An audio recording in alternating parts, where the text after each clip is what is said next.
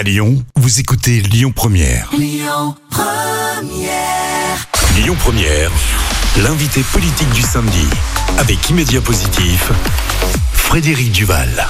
Bonjour à, à toutes et à tous, on est heureux de vous retrouver pour cette nouvelle émission de l'émission L'invité politique de 11h à midi le samedi sur Lyon Première. Je suis aujourd'hui avec euh, Rémi Zinc. Bonjour. Bonjour. Bonjour monsieur le maire, puisque vous êtes le maire du 4e arrondissement. On va parler avec vous effectivement des projets, de la vie de la métropole, des élections euh, présidentielles. Un entretien, vous le savez chers auditeurs, sans a priori ni parti pris pour surtout comprendre le quotidien de l'homme qui se cache derrière l'homme politique. Alors avant de parler de, de votre arrondissement, vous savez qu'il y a une question d'actualité j'avoue que j'ai regardé avec attention la semaine dernière, il y avait le meeting d'un des candidats à la présidentielle, Jean-Luc Mélenchon, pour pas le nommer, qui avait euh, réquisitionné le gros caillou.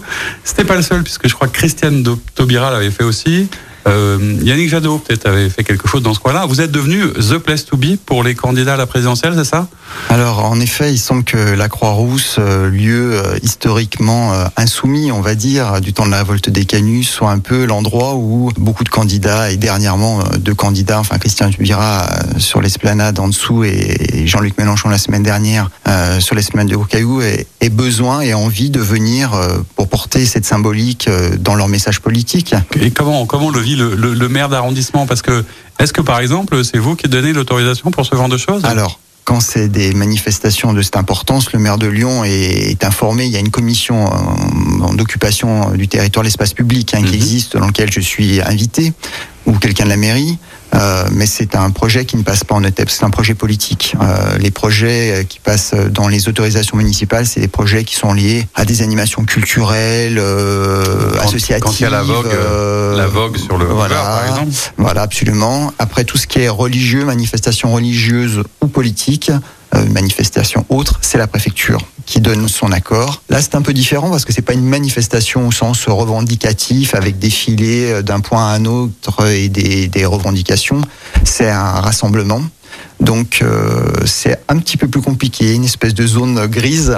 Bon, en gros, il n'y a pas eu une euh, autorisation ou une information qui a été trop demandée. Voilà, mais en même temps, sachant qu'il allait venir d'une manière ou d'une autre, la ville de Lyon a souhaité, la préfecture également, faire une réunion de sécurité afin de vérifier quand même en termes de sécurité pour les gens qui viendraient, hein, Mm. c'est quand même ça le plus important, euh, que euh, les, possible, les regroupements, les voitures voilà. béliers, les évacuations en cas de problème, etc., etc., puissent être euh, bien correctes de manière à ce que si jamais il y avait un problème, euh, il n'y ait pas de, de conséquences dramatiques. Donc Alors. euh, voilà, on était quand même là dans cette partie-là. Succès populaire, hein, il y a eu beaucoup de monde. Je, je suppose que ça n'a pas arrangé les questions de stationnement, qui sont aussi un sujet dont on en reparlera. Comment a vécu euh, votre population? Est-ce qu'elle vous en parle? Est-ce qu'elle vous dit, bon, c'est quand même un peu le bazar, déjà qu'on peut pas se garer, comment on fait? Alors, sur euh, l'avenue Jean-Luc Mélenchon, c'est vrai qu'il y avait des craintes. Euh, Il y a sur le quatrième un sujet qui est un petit peu, euh, alors je dis pas qu'il est drôle, mais il est par rapport aux problèmes que peut rencontrer notre pays ou les gens ou la situation actuelle dans le monde, il est quand même relativement exotique. C'est la pelouse de l'esplanade de Gros Caillou. qui C'est une pelouse qui a été mise à l'époque quand euh, cette esplanade a été refaite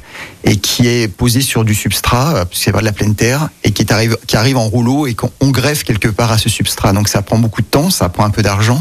Elle a été refaite l'année dernière au mois de juillet, et donc Voilà. y a- elle n'est pas en très bon état. Elle n'était déjà pas en bon état avant l'arrivée de Monsieur Mélenchon. Donc c'est pas voilà, ça pas, c'est pas dégradé euh, par son arrivée. Euh, c'est vrai qu'elle était déjà un peu dégradée par la vogue et puis par le fait qu'elle ne se renouvelle pas. Il n'y a pas de substrat dessous. Enfin, il n'y a pas de voilà, il y a pas de biodiversité. Donc euh, il pleut pas beaucoup, elle sèche. euh, Il y a du vent, donc euh, c'est un endroit où est, elle est difficile de la maintenir en bon état. Bon, l'avantage, c'est que vous pouviez voir le meeting de votre fenêtre quasiment. Hum, Pas tout à fait, mais je suis euh, allé le voir parce que pour vérifier que tout se passe bien, j'étais plus inquiet, enfin, Mhm. pour voir que tout se passe bien, qu'il n'y ait pas de problème. Et c'est ce qui s'est passé, il n'y a pas eu de problème du tout. Il y avait une très bonne ambiance, une ambiance bon enfant, je dirais.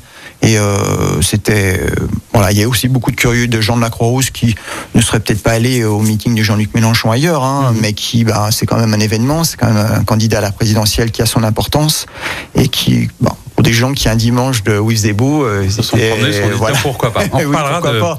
Mais je pense que c'était aussi un petit peu le but de ces meetings en centre-ville, parce qu'il n'y a pas que Monsieur Mélenchon qui le fait, il y en a d'autres. C'est aussi d'être au plus près des habitants et pas sur un parking à, cin- à- à 10 km du centre-ville. Euh, bon, c'est voilà, il y a, il y a aussi le, le fait de venir au contact des habitants. On parlera de, de tout ça et de la présidentielle tout à l'heure, mais peut-être d'abord quelques mots pour, euh, j'allais dire, vous découvrir au sens où, certes, vous êtes élu depuis deux ans, mais vous êtes un nouveau maire. Oui. Votre prédécesseur, David Kimmelfeld, avait une personnalité, il était par ailleurs président de la métropole, Ah oui. donc assez connu. Oui, tout à fait. Moi, ma question, c'est comment est-ce que tout d'un coup, euh, qu'est-ce qui s'est passé? Comment est-ce qu'on devient maire du 4e arrondissement? Alors, je crois que vous êtes lyonnais, que vous avez toujours été, et votre famille, à la Croix-Rousse. Oui. En partie à la Croix-Rousse, en partie dans le 6e. Moi, j'ai grandi dans le 8e, parce que mes parents sont installés dans le 8e quand ils étaient plus jeunes, donc j'ai grandi dans le 8e qui est un arrondissement que je, connais bien aussi. Euh, et j'ai aussi travaillé. Comment on devient maire? Bah, C'est un peu un, cheminement, parce qu'on est militant, et puis euh, on a la chance d'avoir parmi nous quelqu'un euh, que je connais depuis presque dix ans, qui s'appelle euh, Grégory Doucet, et qui a déjà... en 2014-2015 disait la prochaine fois on va gagner Lyon. Alors qu'on était quand même très bas dans les sondages et on n'avait pas eu un résultat aux élections municipales de 2014 qui pouvait laisser croire qu'on serait euh, les. il y les croyait déjà à ce Il y croyait, je le dis, et c'est vraiment très sincère, parce que moi, des fois, je disais, bon, il est gentil, Grégory, mais Mhm. quand même, voilà, c'est un, un vrai militant sincère, attention, j'étais Mhm. pas dépréciatif, mais je disais quand même là, euh, Ça semblait un peu Et il était, il était euh, très, très persuadé, et il a fini par être très persuasif, parce qu'il a construit euh, entièrement ça. Alors, on était un certain nombre autour de lui, évidemment, après à s'être agrégé euh, et de plus en plus, mais c'était vraiment lui la cheville ouvrière, c'est vraiment lui qui a pensé tout ça, et depuis bien avant la municipale de, 2010 de 2020. Et euh, je crois que tout le parcours qu'on a eu, bien sûr que c'est un travail d'équipe, mais c'est quand même lui qui est le, le moteur principal de, De- de cette réussite. succès. À la fois dans la, dans la pensée de ce qu'il fallait faire, de ce, que, ce qui était nécessaire pour la ville, donc sur le fond vraiment, sur la, sa, sa vision de la politique, de la ville, et après sur tout l'aspect organi- organisationnel, pardon. Voilà, Alors- ça, ça a été aussi un gros travail, parce qu'arriver à faire travailler des écologistes, c'est pas toujours pas toujours très simple. Voilà. Vous étiez, vous le disiez, militant, mais Oui. euh, vous avez commencé il y a longtemps et d'ailleurs vous avez connu une évolution personnelle puisque Oui. On en parlait en préparant cette Oui. émission, mais je crois que vous avez commencé du côté du gaullisme social. Ouais, oui, Qu'est-ce qui a fait le- Philippe Seguin, oui. Qu'est-ce qui a fait le passage comme ça vers vers l'écologie politique quelque part? Alors, ben, c'est la prise de conscience que certains ont plus ou moins. Il y en a qui l'ont maintenant, il y en a qui l'ont il y a quelques années. D'autres l'auront, je l'espère, un peu plus tard, hein, pas trop tard non plus. Euh, moi, je l'ai eu dans les années 2000, euh, le sommet de la Terre euh, à Johannesburg, les, les mouvements altermondialistes. Et puis, cette, euh, ben, cette prise de conscience qui est quand même dans la société. euh, Je me rappelle, c'était Nicolas Hulot qui était là aussi, qui était très fort à l'époque, ben, qui, dé- qui informait, qui dénonçait ce qui se passait. Et ben après, il y a une prise de conscience. J'étais aussi à l'époque euh, jeune papa, voilà. Bah, ça travaille aussi quand on est parent de se dire quelle, quelle vie, quelle vie, quelle ville, quelle planète je vais laisser à mes enfants, quel va être leur avenir. Donc tout ça s'agrège ensemble et bon, bah, vous fait évoluer euh, vers d'autres choses. Et Voilà. Vous passez le cap. Alors, Voilà. je sais que vous êtes euh, d'une famille euh, de, de, de soir- soyeux. Et vous avez été De Canu, pas de Soyeux. de, Canu, pardon. Voilà. Et, euh, et vous travaillez aussi euh, pas loin, puisque Ouais. vous êtes toujours prof dans un lycée professionnel Voilà. juste à côté de la mairie. Pourquoi est-ce que vous avez voulu conserver ce- cette activité professionnelle à côté de votre mandat qui est quand même très prenant Euh, parce que pour moi, la politique, on l'a dit, ça fait bientôt deux ans que je suis élu. Euh, donc, à mon âge, c'est un, un, petit moment dans ma vie. Euh, il sera un court moment. Et mon métier, c'est l'enseignement. Alors, j'ai travaillé longtemps dans le commerce et la distribution. Après, je suis devenu enseignant. Donc, voilà, je suis là-dedans. Et c'est une façon pour moi de rester au contact de la réalité, la réalité du terrain, auprès de jeunes qui sont parfois, pour beaucoup, en difficulté d'insertion scolaire, c'est évident, mais aussi parfois en difficulté d'insertion sociale. Euh, ça permet quand même d'avoir euh, un pied dans une réalité euh, qu'il ne faut pas oublier et que parfois quand on est élu en politique, on est dans d'autres cercles avec d'autres personnes, dans un autre milieu social, on pourrait vite oublier.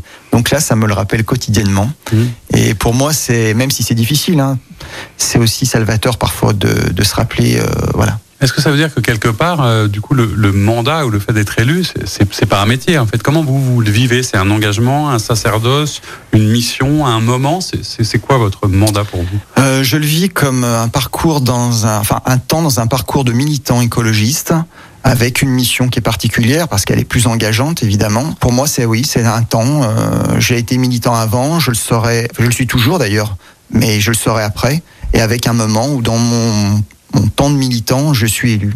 Voilà. Et le fait d'être dans un lycée professionnel, au contact avec du coup la jeune génération, est-ce que c'est aussi quelque chose auquel vous êtes attaché, puisqu'on parlera de ça tout à l'heure, mais c'est vrai que les jeunes, c'est un peu un questionnement aussi, leur rapport à la politique. Est-ce qu'ils vous regardent différemment depuis que vous êtes maire d'ailleurs? Alors certains ont mis du temps à s'en rendre compte parce que je ne leur en parle pas. Voilà. Je, je reste, les deux. Oui, oui, absolument, je ne leur en parle pas. Mais euh, bon, certains cherchent les réseaux sociaux, donc ils trouvent vite. voilà, tout simplement. Après, ils posent beaucoup de questions, mais comme je veux rester dans un rapport prof-élève, ouais. euh, j'ai... On se retrouve euh, avec plaisir pour cette euh, deuxième partie de l'émission L'invité politique de 11h à midi avec Rémi Zinc, le maire du 4e arrondissement. Monsieur le maire, on parlait juste avant de, de, votre parcours, de votre engagement, et je me faisais la réflexion en vous écoutant, pour côtoyer régulièrement des élus, il y a, il y a un côté très, encore très frais, très joyeux, très est-ce qu'on peut faire quelque part cette fonction, exercer ce mandat euh, sérieusement sans se prendre au sérieux? C'est aussi peut-être quelque chose qui, qui caractérise un peu même peut-être le, les écolos? Oui, c'est ce que j'allais vous dire. Je pense que c'est un petit peu un... Alors, il peut y avoir des exceptions, mais je pense que c'est un petit peu un trait chez nous, c'est euh, d'être très impliqué dans les dossiers, de beaucoup travailler et d'être un peu moins dans l'aspect euh, très représentatif, euh, la représentation, les élus, le protocole d'être plus simple dans les rapports. Euh, moi, je le pratique au quotidien, notamment par exemple avec les agents de la mairie que je vois quotidiennement, puis avec les gens dans la rue, parce que même maintenant, si on a eu un masque pendant pas mal de mois, ils finissent par me reconnaître. Ça y est, quand même. Ils savent, un peu. voilà. cours, ah, ça dépend comme je suis habillé, je vais vous dire, voilà, ouais. la réalité. Euh, quand je vais à la mairie, qu'il y a des mariages et que j'ai un costume, parce que j'en mets un pour l'occasion, ils me reconnaissent davantage. Ouais, c'est comme quoi l'habit parfois fait l'élu. Fait l'élu, clairement. On est bien rentré dans le costume oui, d'ailleurs. Tout à fait.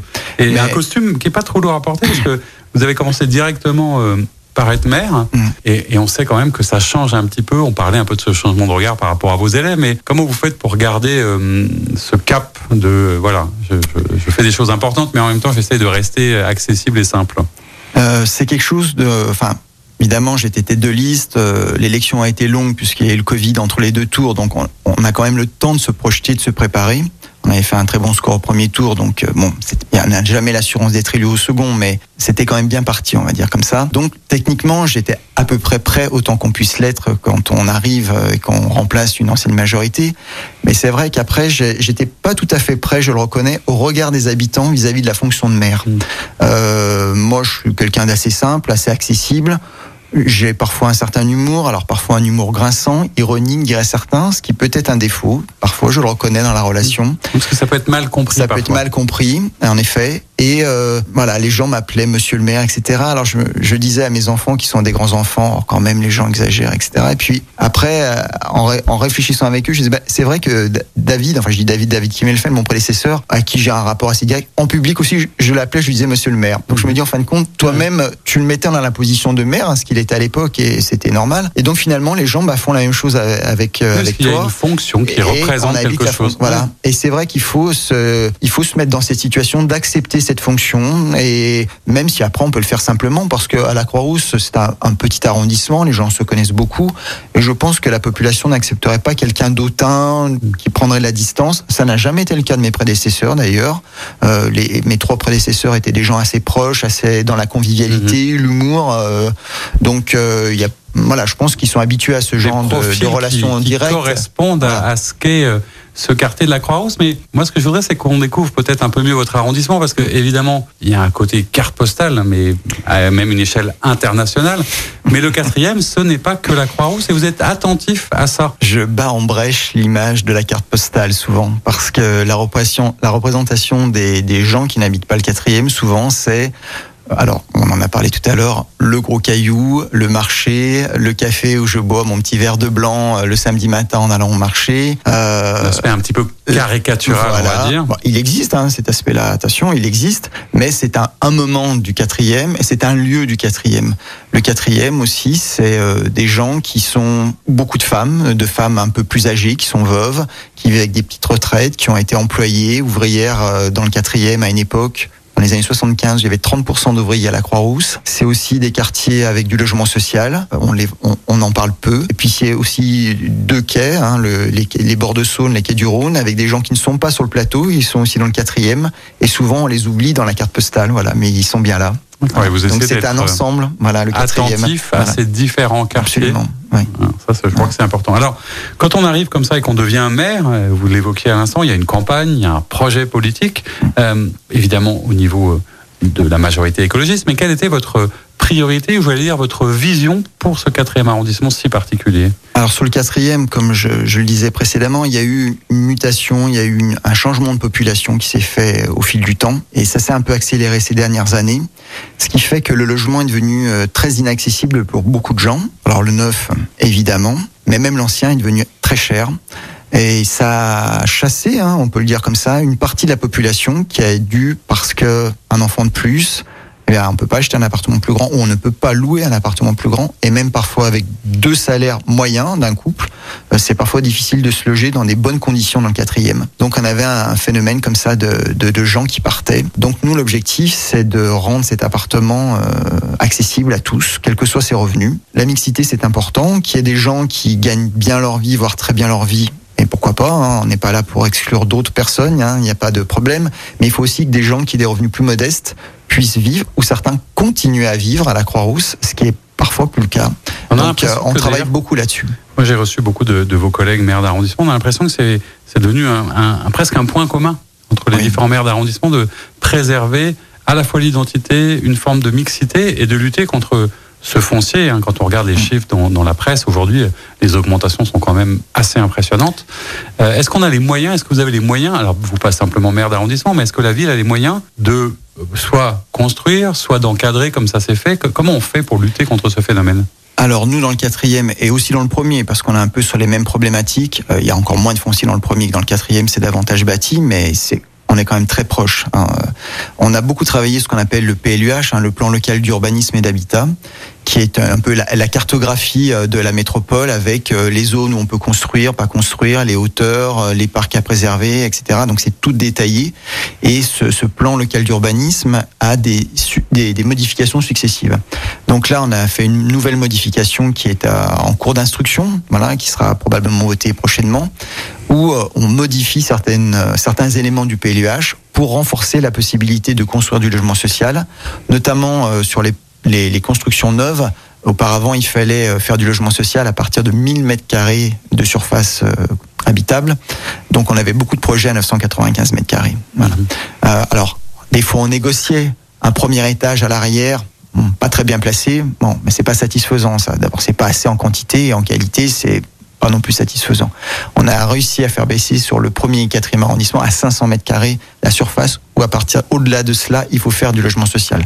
Donc là, ça veut dire que ça va vraiment permettre, chaque fois qu'il y aura un projet, d'avoir du logement social. Alors le logement social, c'est un mot euh, qui d'ailleurs sans doute n'est pas euh, adapté au sens oui. où euh, c'est quelque chose qui fait peur, alors oui. que en vrai, on le sait je crois que 70 ou 80 de la population, de la population est éligible. Est éligible. Oui, oui. Euh, comment est-ce qu'il n'est pas temps aussi peut-être de changer l'image de ce type de logement, de le raconter autrement? Comment est-ce qu'on peut faire pour que ce soit pas stigmatisant quelque part. Peut-être qu'il faudrait lui donner un autre nom que logement social. Alors mmh. je, je, ne sais pas. Là, en quelques minutes, je. C'est pas évident, mais en tout cas, c'est un, un, souci. Voilà, mais c'est vrai que beaucoup de la population, vous l'avez dit, 70% est éligible au logement social. Alors à l'intérieur, il y a, il y a différentes, euh, il y a une, une taxonomie hein, de logements euh, différents en fonction de ses revenus.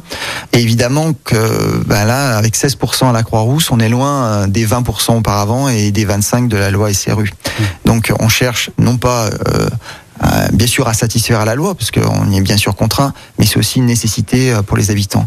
Donc, à l'intérieur de ce logement social, nous, on essaye d'être dans une mixité du logement social. On va avoir beaucoup ce qu'on appelle le bail réel et solidaire, c'est-à-dire qu'on dissocie le foncier du bâti, ce qui permet à des gens d'acheter un appartement sans acheter le terrain, ce qui fait énormément baisser le, prix de l'appartement. Et euh, ça permet d'éviter aussi la spéculation parce qu'on peut pas revendre tout de suite. Euh, voilà, donc ça permet de, faire baisser cette inflation des prix. Et en même temps, ça garantit du logement à des familles, la plupart du temps, euh, voilà, qui veulent rester sur l'arrondissement, qui veulent y venir, euh, sans que ça soit du logement social, je dirais euh, tel qu'on peut le caricaturer. Voilà, ça permet d'avoir une mixité au sein même du logement social.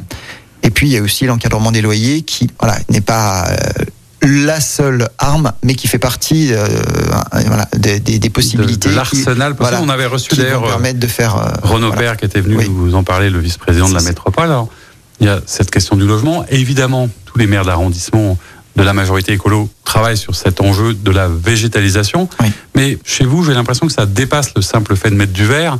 Il y a aussi toute une dimension d'éducation à la qualité de l'air, la pollution, parce que végétaliser, c'est peut-être aussi euh, anticiper sur des risques qui sont importants et parfois un peu négligé ou méconnu. Dans les priorités, il y avait aussi cet aspect-là. Oui, parce que la végétalisation, c'est aussi lutter contre la chaleur, c'est euh, c'est aussi remettre euh, la voiture à sa place à certains moments. Voilà, faut le dire les choses. Hein. Quand on plante des arbres à certains endroits, on enlève parfois des places de stationnement. Pas toujours, mais parfois c'est le cas. Euh, c'est remettre un peu du vivant dans le dans le minéral, et c'est important pour des gens si on veut avoir des villes agréables ou pas trop désagréables avec le dérèglement climatique. Euh, L'arbre, il a toute sa place. C'est le vivant, voilà aussi. C'est la force du vivant. Et dans les autres priorités, qu'est-ce qu'il y avait euh, dans votre projet? Je crois que la, culture. La culture, oui, c'est vrai que euh, on est sur un. Alors pour le quatrième, on est sur un arrondissement, on est une population sensible à la culture, assez pointue, et euh, ben, on essaie d'aller dans ce sens, c'est-à-dire encourager, programmer, soutenir les actions culturelles de qualité, accessible. Voilà, on essaie de faire ça aussi, de, de rendre cette, euh, cette accessibilité. Voilà, c'est un sujet, c'est un sujet en effet assez important sur le quatrième. Avec avec une peut-être une frustration parfois parce que je le redis régulièrement et c'est vrai que c'est important pour la compréhension de nos auditeurs. Le maire d'arrondissement a pas les mêmes moyens que le maire de Lyon et c'est plus un quoi un animateur. Certains disent emploie le terme de lobbying, euh, d'influenceur, d'animateur. Comment vous définissez votre rôle de maire d'arrondissement pour faire en sorte que les projets arrivent chez vous quelque part et qu'ils puissent être soutenus? C'est un petit peu tout ça. Voilà, c'est parfois dans le lobbying, comme je dis. Alors je le dis, euh, je me caricature parfois. Je dis, je grogne, je pleure, je minaude parfois, je caresse, euh, je menace. Voilà, je fais tout parfois. Pour essayer d'obtenir un peu, même de votre propre majorité? Oui, oui, parce que voilà, quand on a un projet qui vous tient à cœur, parce que ça correspond à un besoin euh, de l'arrondissement, euh, c'est sûr qu'il faut le faire valoir. Il y a des arbitrages, on le sait bien, on peut pas tout faire. Euh, donc, ben, il faut pas le faire pour tous les sujets parce qu'autrement, ça n'a plus d'intérêt. Il faut bien choisir ses, ses, combats et ses, priorités. voilà. Alors, et on peut le faire. Et après, beaucoup l'animation parce que c'est un quartier qui est un petit peu abouti. On va pas construire, il n'y a pas de friches industrielles qui sont transformées. Donc on est sur un quartier qui est un peu terminé, je dirais quelque très part. Forte identité voilà. Et donc, eh bien, on fait beaucoup sur l'animation. La quatrième arrondissement, il y a un tissu associatif qui est très dense, très vivant. Euh, donc on est là pour essayer de soutenir. Et puis, comme le disait euh, un de mes prédécesseurs, Dominique Bollier, il me dit ton, ton boulot, euh, qui, voilà c'est de, de, relier les fils à la Croix-Rouge. C'est-à-dire quand tu as un fil d'un côté et un fil de l'autre, euh, tu les relis en, entre eux, tu fais un nœud. Ça fonctionne et c'est ça ton, ton, ton, ton, boulot aussi. Voilà, Alors parmi les, les, autres priorités plus structurantes, et c'est là où on découvre ce qu'on évoquait, c'est que le maire d'arrondissement a un certain nombre de pouvoirs, le maire de Lyon aussi, et puis évidemment il y a des sujets qui dépendent de la métropole. On avait commencé cette émission par le boulevard de la Croix-Rousse, on va poursuivre. Euh, l'aménagement du boulevard de la Croix-Rousse, c'est quand même un peu, alors je sais pas si c'est le serpent de mer, mais c'est quand même un, sujet qui préoccupe les habitants du quatrième depuis un certain temps. Ah c'est c'est un, un, sujet depuis 1852 à peu près où on l'a construit. Voilà, euh, c'est vrai que bon, il est long, il s'est dégradé au fil des, des, années parce que bah, comme toute voirie, ça se dégrade évidemment. Et euh, il était à l'origine planté de, de, plusieurs centaines de, platanes. C'était la grande avenue euh, 19e siècle, euh, dans le type haussmanien, on va dire, même si Haussmann n'est jamais venu à Lyon, mais dans, ce, dans, cette, euh, cet esprit-là. Et euh, ben, les arbres ont vieilli, beaucoup ont été abattus parce que malades.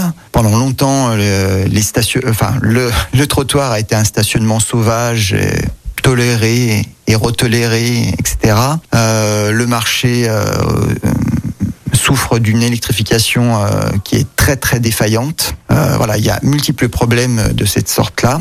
Donc euh, c'est un souhait du maire de Lyon, bien sûr de, de ma collègue Madame Boaga du premier et de moi du quatrième, mais aussi et surtout, je dirais, du maire de Lyon, de porter la rénovation du boulevard auprès de la métropole. Voilà. Alors, ça, ressemblerait, voilà. ça ressemblerait à quoi le, le boulevard idéal de la Croix-Rousse de demain? Ah, Le boulevard idéal, ça serait un boulevard euh, végétalisé où la déambulation piétonne soit extrêmement agréable. Voilà, ça soit ce qu'il était à l'origine, c'est-à-dire un lieu de promenade, euh, tout simplement, euh, quand il a été fait sur les anciens remparts.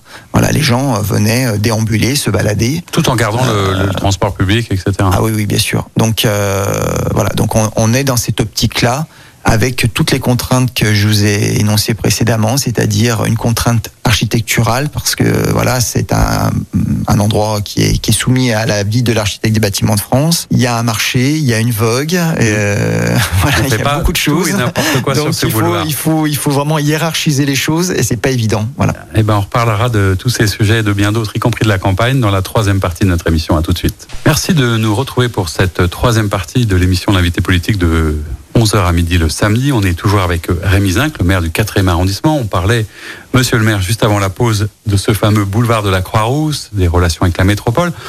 On n'en a pas parlé plus que ça d'un point de vue de gouvernance, mais je sais que souvent nos invités nous en parlent. Vous, tout se passe bien avec le président de la métropole, il n'y a pas de sujet, parce que certains élus, notamment de l'Ouest, et peut-être encore plus avec les questions un peu de mobilité, l'arrêt du métro, disent souvent que le président de la métropole ne les écoute pas beaucoup. Est-ce que vous avez ce sentiment? Alors personnellement, je n'ai pas ce sentiment et euh, je l'ai d'autant moins que par exemple la métropole permet euh, aux maires d'arrondissement qui ne sont pas élus métropolitains, ce qui est mon cas, de pouvoir assister aux séances euh, dans ce qu'on appelle le conseil territorial des maires. Voilà. Et la conférence des maires de la métropole, voilà, ce qui n'était pas le cas avant.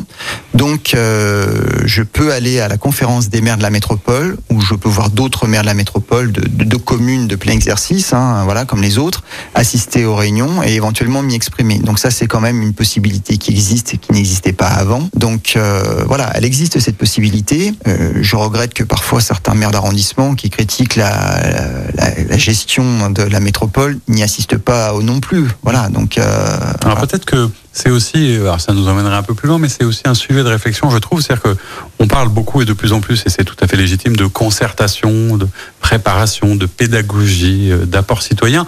Au final, la décision, elle appartient quand même toujours aux politiques. Est-ce que euh, trop de concertation, parce qu'il y a la ZFE, il y en a eu plein, il y a le téléphérique, on revient pas dessus.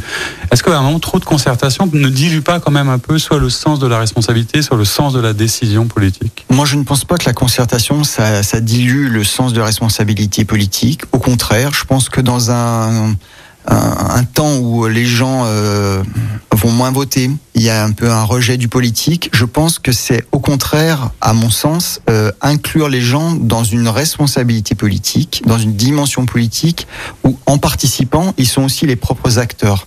Et ils ne sont plus les spectateurs, les commentateurs de l'action politique, en pour ou en contre, et ils sont obligés, euh, enfin obligés, ils sont invités, on va dire, à participer à construire. Donc pour moi, c'est vraiment euh, faire redescendre la décision politique, la participation politique à l'échelle du citoyen. C'est pour moi une façon de lutter contre l'abstention. Voilà, mmh. Parce que euh, je le vois dans le quatrième, on mène actuellement une concertation sur un espace derrière la mairie qui s'appelle la Maille Cornier, où on fait travailler les gens en atelier. Ça, c'est très nouveau parce qu'habituellement, les gens, ils venaient, s'installaient, et puis regardaient un diaporama, où le maire ou les élus et puis des techniciens leur disaient tout le bien du nouveau projet. Alors, vous en pensez quoi? Mmh. Et puis, ben oui, c'est super, ou c'est pas bon, ou c'est mmh. voilà. Mais ça se faisait.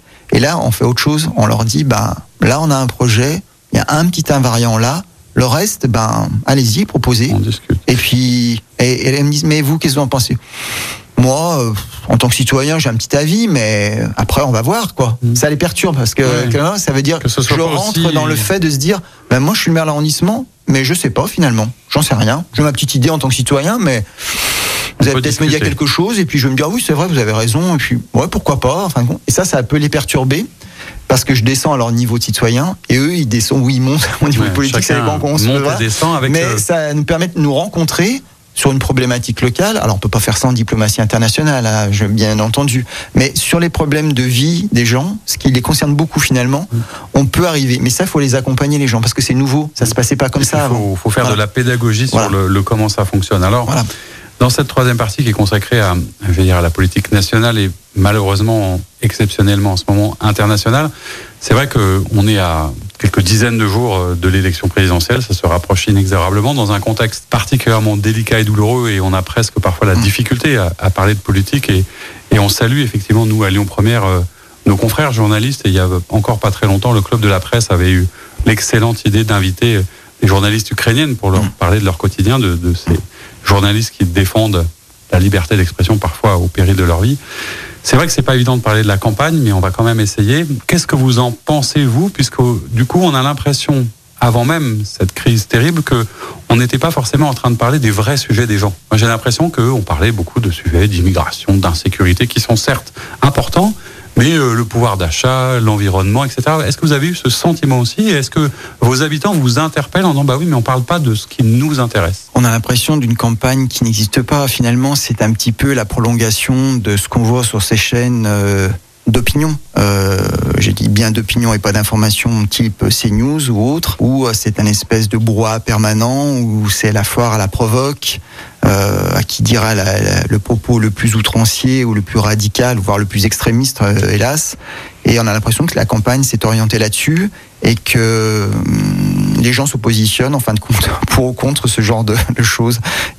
En, effet, comme vous le dites, les, préoccupations des gens, c'est souvent le pouvoir d'achat. Ça peut être la retraite, ça peut être leur environnement social, leurs conditions de vie, euh, et même le dérèglement climatique arrive même avant les problèmes de sécurité au niveau national. Donc, euh, bah, on fait d'un sujet moins premier, on va dire, plus en retrait, un sujet numéro un parce qu'il fait le buzz, parce qu'il fait parler, parce qu'il il permet aussi de radicaliser les propos, il permet de, de manifester des positions extrêmes, et donc du coup, ça fait de l'audience et c'est un sujet sur lequel on peut s'emparer aussi facilement parce que c'est pas si technique que ça finalement. Euh, bon, ça, ça finit par être très caricatural. Donc tout le monde peut rentrer dans l'arène quelque part de cette discussion et puis s'écharper et puis ça fait une campagne présidentielle. Ben c'est un peu un peu décevant, c'est sûr à la fin. d'être voilà. entendu sur les vrais sujets. Alors oui. vous l'évoquiez euh, en début d'émission, vous êtes euh, vous avez connu un chemin politique et une évolution qui vous a amené un moment à avoir cette conscience. Mm. De, de, la transition écologique nécessaire, euh, il y a une sorte de, de paradoxe un peu impressionnant, c'est que tout le monde, quelque part, sent intuitivement qu'il faut faire quelque chose pour la planète, et en même temps, l'écologie politique, entre guillemets, au niveau national, euh, ne, ne se traduit pas encore ni dans les sondages, alors peut-être dans les urnes, mais comment est-ce que vous expliquez ce décalage entre peut-être une conscience individuelle et une absence de concrétisation politique?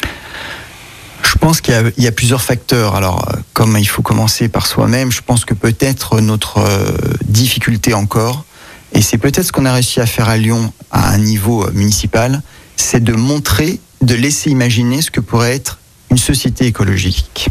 On l'a fait à Lyon en, en, essayant de montrer ce que pourrait être Lyon écolo. Qu'est-ce que serait la France écologiste? Ça, on a un petit peu encore du mal, je trouve, à faire comprendre aux gens ce que ce serait. Dans un premier temps. Je pense que ça, ça vient de nous, sûrement, et on a encore des choses à, améliorer de ce côté-là, largement.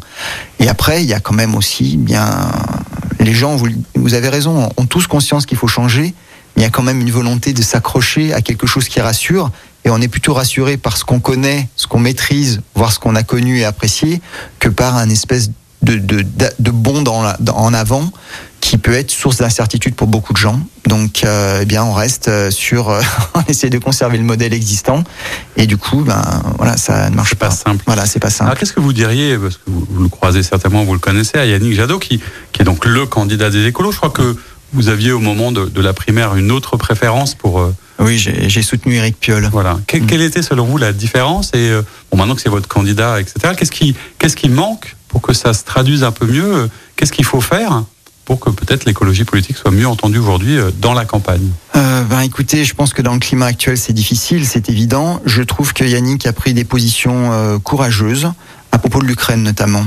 Euh, on voit là dans le, champ de la gauche des positions euh, pas radicalement opposées, mais quand même. Voilà.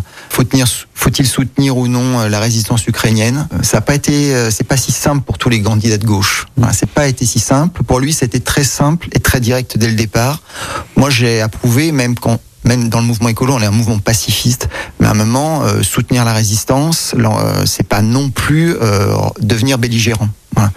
Euh, donc je trouve que ça c'était un positionnement intéressant. Après, ben, on est, oui, bien sûr, un mouvement écologiste, donc il y a des forces réactionnaires qui sont fortes et elles ont beaucoup été entretenues aussi. Bon, ça joue. une campagne qui est partie tardivement, voilà, et donc peut-être les, les, vrais sujets n'ont peut-être pas eu le temps de s'installer. Ouais. Mais parce qu'on nous disait voilà. à un moment où la campagne elle va se lancer une fois que Emmanuel Macron est candidat, il l'est, mais certes le contexte joue là-dedans. Mmh. Euh, je, je, vous entendais parler, parler de la gauche. Alors, oui. euh, je sais pas où, où on est.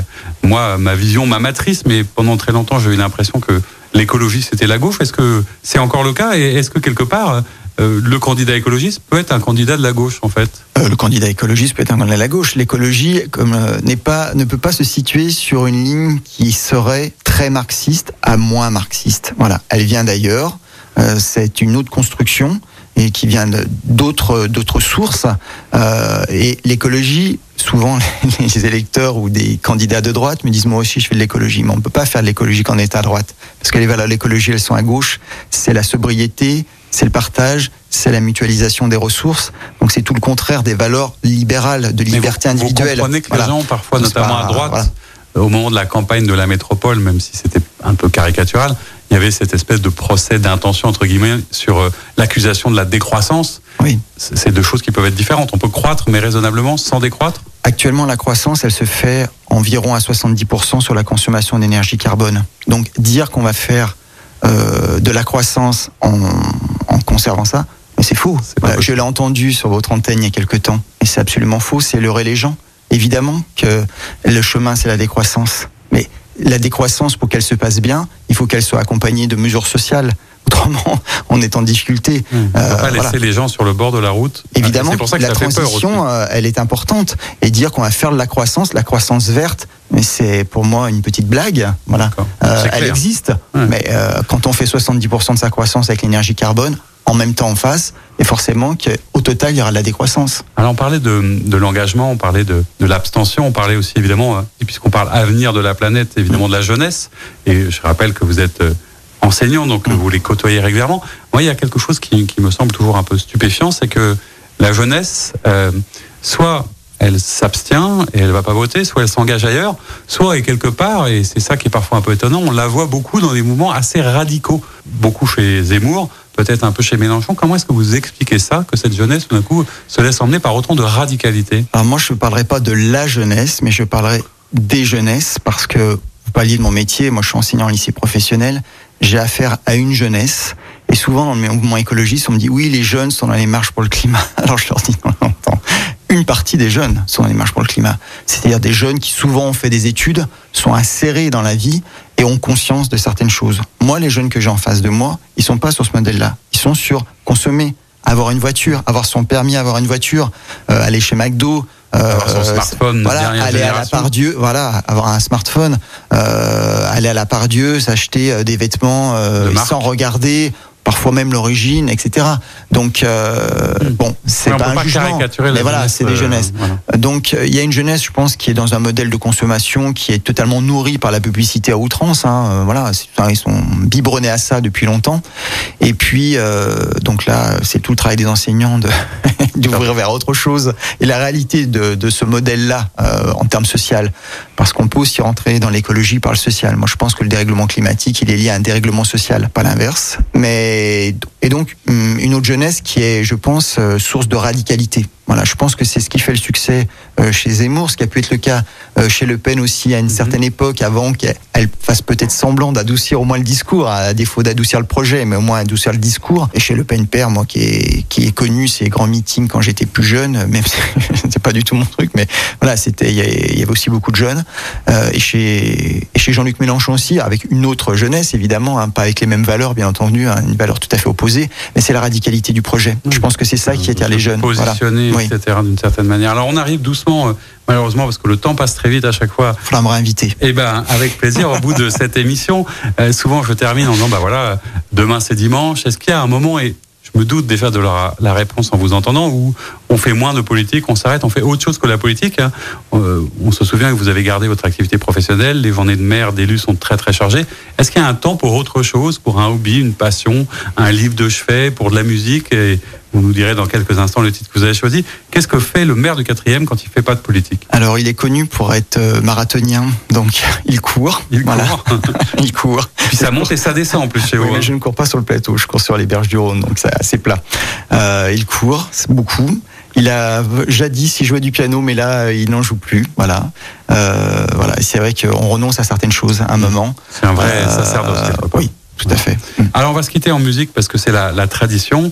Euh, quel est le titre que vous avez choisi et, et pourquoi vous avez choisi euh, ce titre des Cowboys fringants? Alors peut-être expliquer qui ils sont ah. et la chanson que vous avez choisie. Oui, alors c'est un groupe euh, canadien avec un accent euh, qu'on connaît et euh, qui, qui, est très engagé dans l'écologie. Donc c'est votre matinée écolo, hein, voilà. Donc voilà. Il s'appelle cette chanson s'appelle Plus rien et, et, elle parle du fait que bien on était au courant de ce qu'il fallait faire, mais on a consommé jusqu'au bout et maintenant il n'y a plus rien. Eh ben, on espère que ce ne sera pas le mot de la fin. Merci beaucoup d'avoir été avec nous, je monsieur le maire du 4e arrondissement Rémi et à très bientôt pour une nouvelle émission. La semaine prochaine, je recevrai votre collègue Fanny Dubout du 7e. Oh, ça sera un grand moment. Merci. Merci.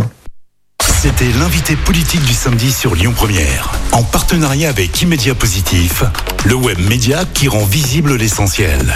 Retrouvez tous les invités politiques en podcast sur lyonpremière.fr et sur immédiapositif.fr. Écoutez votre radio Lyon Première en direct sur l'application Lyon Première, lyonpremière.fr et bien sûr à Lyon sur 90.2 FM et en DAB+. Lyon Première